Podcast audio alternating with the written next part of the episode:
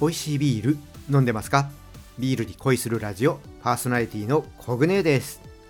この番組はビール紹介やビールにまつわる話をお届けすることでビールが飲みたくなるビールが好きになっちゃう番組です。今回は PR 配信です。今日はですね山梨県のファーイーストブルーイングさんのオフトレイルシャープ20クリークインザバレル2022をご紹介します。先日日本ビアジャーナリスト協会のウェブページの方にこちらのビールの紹介記事書かせていただきました。その際にですねファーイーストさんから新用のビール提供いただきましたのでビアコイの方でもクリークインザバレル2022の魅力を紹介していきたいと思います。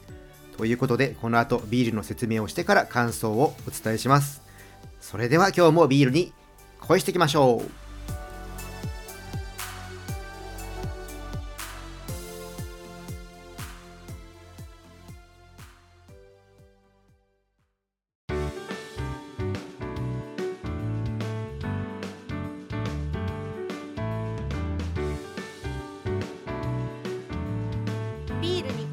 ラジオ。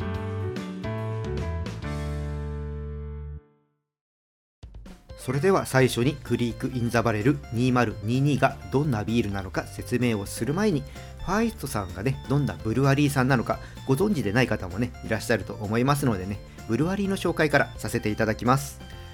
ファーイストさんは東京に隣接する山梨県の小菅村と東京の五反田にブルワリーがあります。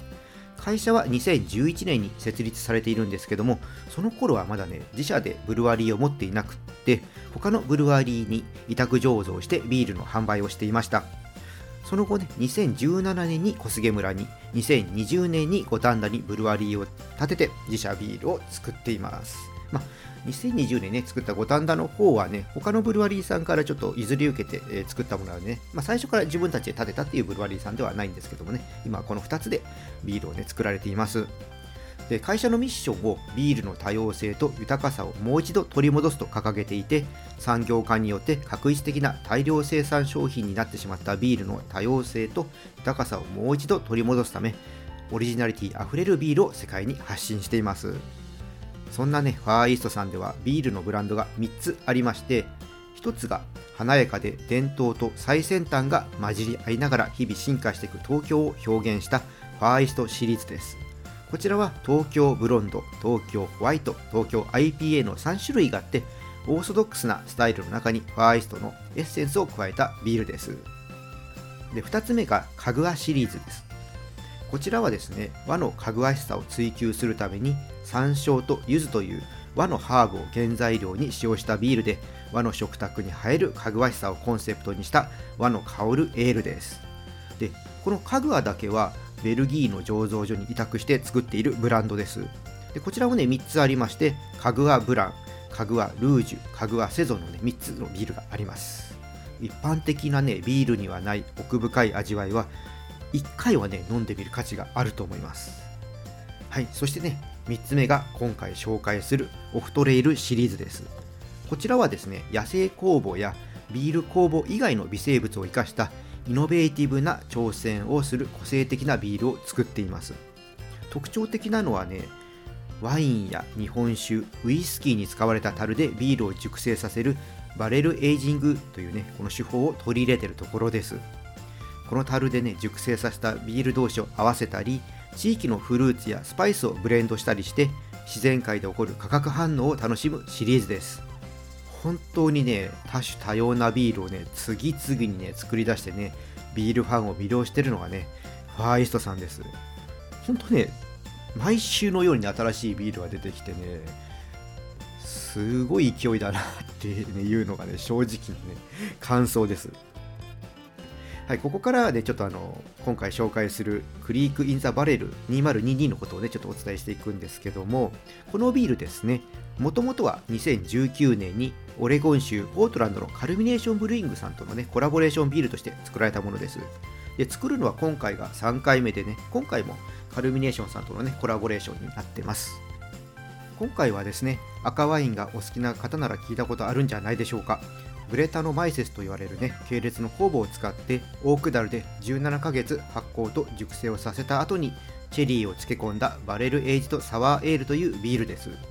ベースとなる麦汁はケトルサワリングという方法を使って乳酸発酵させたレッドエールと呼ばれるビールの種類の麦汁を使っています。ファーイストさんによると綺麗なガーネットレッドカラーと赤ワインビネガーや新鮮なレッドチェリーバラを思わせるアロマが広がってそこに穏やかなチェリーの酸味とバレルエイジドならではの皮のような香りが溶け合って後味はドライでフルーティーなビールということです。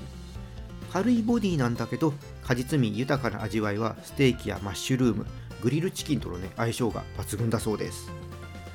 なんかねもう聞いてるとねビールのイメージからかけ離れてしまってる人もねいるんじゃないでしょうか。私もですねオフトレイルシリーズはね飲んでみるまでイメージがなかなかつかめないです。それだけね個性的なビールなんですね。飲むとね毎回驚かされます。ということでねクリーク・イン・ザ・バレル2022どんなビールなのかちょっとこの後ね飲んでいきます。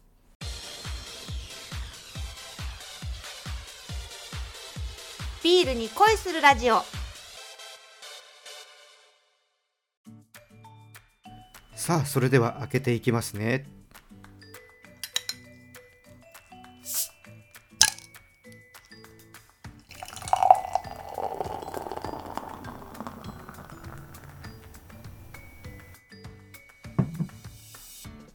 ああもうグラスについでいくとぶどうを思わせるアロマが立ってきます。色はですねぶどうジュースのような色合いかな。あ光にね当ててみると濃いめの赤ワインのようなね色合いですね。綺麗です。じゃあちょっと飲んでいきますね。ん。あこれグラスにね鼻近づけていくと軽やかな甘みとしっかりしたね酸味がね感じられます。酸味が強めのチェリーっていう感じでしょうか、ね、すごくね酸味のある香りがねあります。はいじゃあちょっと改めていただきます。うーん。口にね含むとチェリーの甘い風味が感じられた後にやっぱりねしっかりしたね酸味があってこの酸味が甘みをね覆ってきます。酸味はどことなく梅っぽさもあるかな。でこのね酸味が引いていくと今度は赤ワインのようなね甘みと酸味渋みもあるかな。すごいね複雑にフレーバーが混ざり合っています。これね多分飲んだ人で感じるアロマとかフレーバーが違うんじゃないでしょうか。いろんなね感じ方がうん出てくるんじゃないかなって思います。あでねビール紹介にあったように余韻はね短めでさっぱりしてます。結構ねスッて消えてきますね。で最後にモルト由来の甘みがちょっとねパッと出てきますね。こういうところをね感じるとなんかねやっぱビールなんだなって思います。これはねもうね酸味がたまらないですね。もうねこのチャンネルいつもね聞いてくださってる方は耳にタコができてると思いますけども私は酸味が強めのビールって苦手なんですよ。でもねこのクリークインザバレル2022は甘みとのねバランスがいいんで美味しく飲めます。これ料理に合わせるなら私もステーキですね。牛肉との相性が良さそうな感じがします。いやー今回のオフトレイルも素敵なビールでした。本当にねオフトレイルシリーズ飲むたびに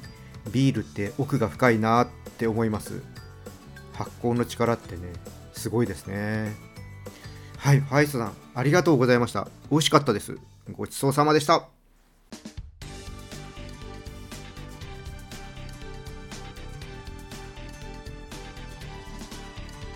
ビアコイ。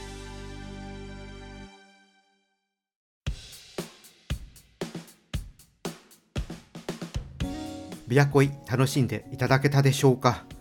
クリークインザバレル2022美味しかった。あのガブガブ量をね飲むビールじゃないんで今回 330ml のボトルを提供いただいたんですがちょうどいい量でした。この他に 750ml のボトルもあるので誰かとシェアしながら飲みたい方はそちらをね購入してみるといいと思います。あとですね樽での提供もありますのでクラフトビール専門店でも飲めると思います。確実に飲みたいっていう方は東京の五反田とか熱海福岡の直営店に行くといいと思います。あの福岡のお店は行ったことがないんですけども五反田と熱海のお店ね両方とも料理がねほんとね素晴らしいのでねお近くの方行ってみてください。あのビールと一緒にね料理も堪能してほしいなって思います。はいそれでねこのクリークインザバレル2022はですね1月20日からの発売になります。ぜひねビールが好きな方はもちろん樽熟成のお酒が好きな方にも飲んでいただきたいビールです。いつも通りオンラインショップのリンクを説明欄に貼っておきます。他にも魅力的なビールがたくさんありますので合わせて飲んでみてください。それでは今日はここでオーダーストップ。このチャンネルではリスナーさんからの感想や質問をお待ちしています。タンド FM をお聞きの方はコメントやレターを送ってください。また今日の配信が良かったらぜひいいねとフォローそして SNS でこのチャンネルのシェアよろしくお願いします。それでは皆さんお酒は適量を守って健康的に飲んで楽しいビールライフを過ごしましょう。二十歳になってない人は飲んじゃダメだからね。お相手はビールに恋するラジオパーソナリティコグネでした。また次回一緒にビールに恋しましょう。乾杯。またね。